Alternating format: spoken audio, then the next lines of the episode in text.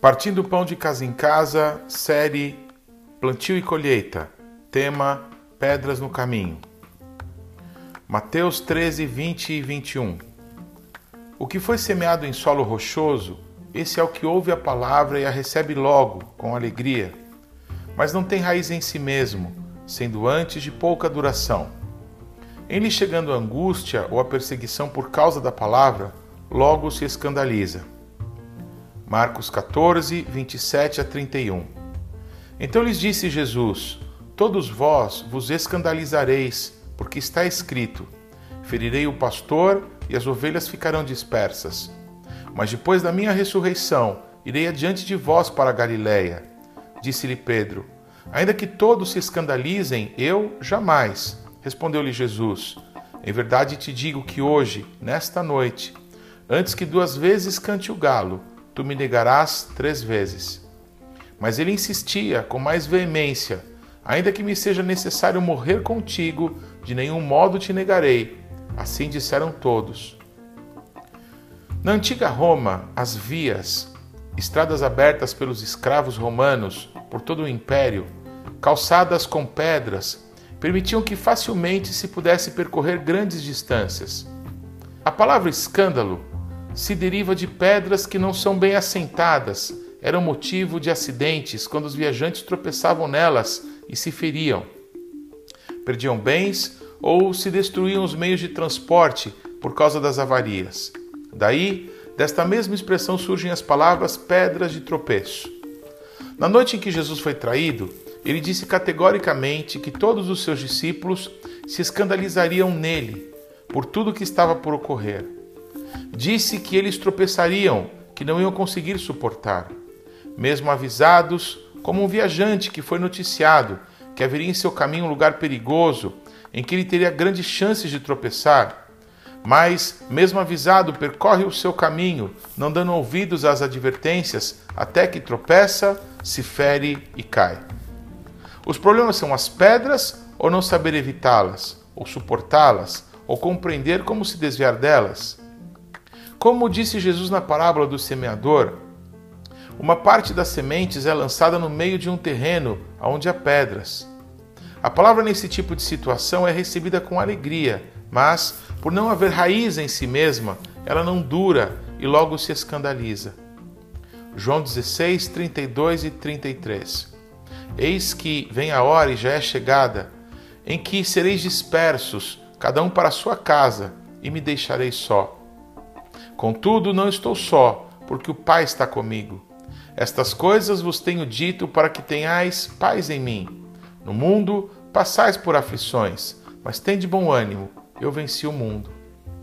O sentido que Jesus dá a esta expressão, vocês todos se escandalizarão, tem o sentido de que o impacto do que eles veriam ocorrer com Jesus seria tão devastador que todos iriam abandoná-lo em suas últimas palavras, na noite em que ele foi traído, depois de haver ceado com seus discípulos, Jesus disse: E me deixarei só. Quando lançamos a palavra, a semente de Deus em vidas, certamente vamos fazê-lo em realidades onde há problemas conjugais, problemas de saúde, problemas financeiros de toda sorte, traumas e lembranças dolorosas do passado. Todas situações com as quais o nosso inimigo Satanás quer continuar fazendo as pessoas tropeçarem, se ferirem e jamais continuarem a caminhar. É muito comum ver pessoas que se convertem e até então tinham uma vida equilibrada, segundo os padrões do mundo. De repente, se vêem terríveis perdas financeiras. Os bens mal adquiridos simplesmente desaparecem pelo vão dos dedos. Problemas que eram tolerados entre casais, de repente, parecem insolucionáveis e muitos dizem: Agora que você começou a frequentar a igreja, parece que tudo ficou pior em nossa vida. Sim, foi isso mesmo que aconteceu. O mal está levantando todas as pedras que ele puder para que possamos tropeçar e ficar prostrados, nos esquecendo com que alegria entregamos nossos caminhos a Jesus. Parece que o nosso bom pastor Jesus nos advertiu que se lançarmos a preciosa semente do Evangelho e não cuidarmos de tirar as pedras, a inexperiência de quem se converte, a fé ainda pouco desenvolvida, serão sufocadas pelo nível das lutas que certamente virão. Pois há pouco tempo servíamos as trevas, mas hoje decidimos servir a Cristo.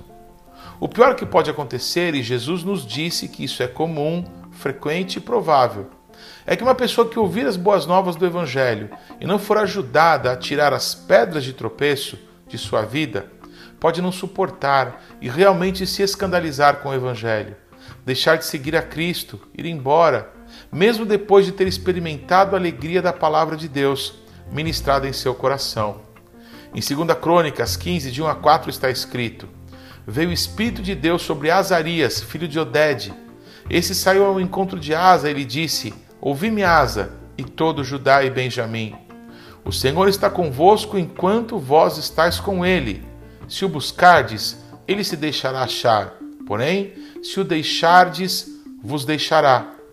Israel esteve por muito tempo sem o verdadeiro Deus, sem sacerdote que o ensinasse e sem lei. Mas quando, na sua angústia, eles voltaram ao Senhor, Deus de Israel, e o buscaram, foi por eles achado. Da mesma maneira que o ministério evangelístico foi dado por Cristo a todos nós cristãos, sacerdotes desse reino, para que as boas novas de salvação alcancem a todos.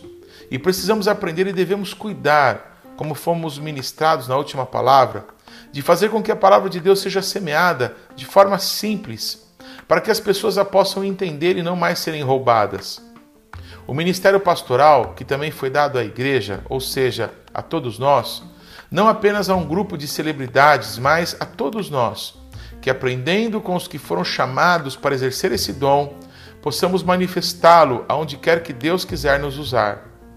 Cabe ao cuidado com as vidas, ajudá-las a perceber que há muitas situações emocionais, muitas vezes por gerações, prisões familiares, geracionais, que parecem impedir que as pessoas rompam para viver uma verdadeira vida de liberdade, paz e alegria no Espírito Santo.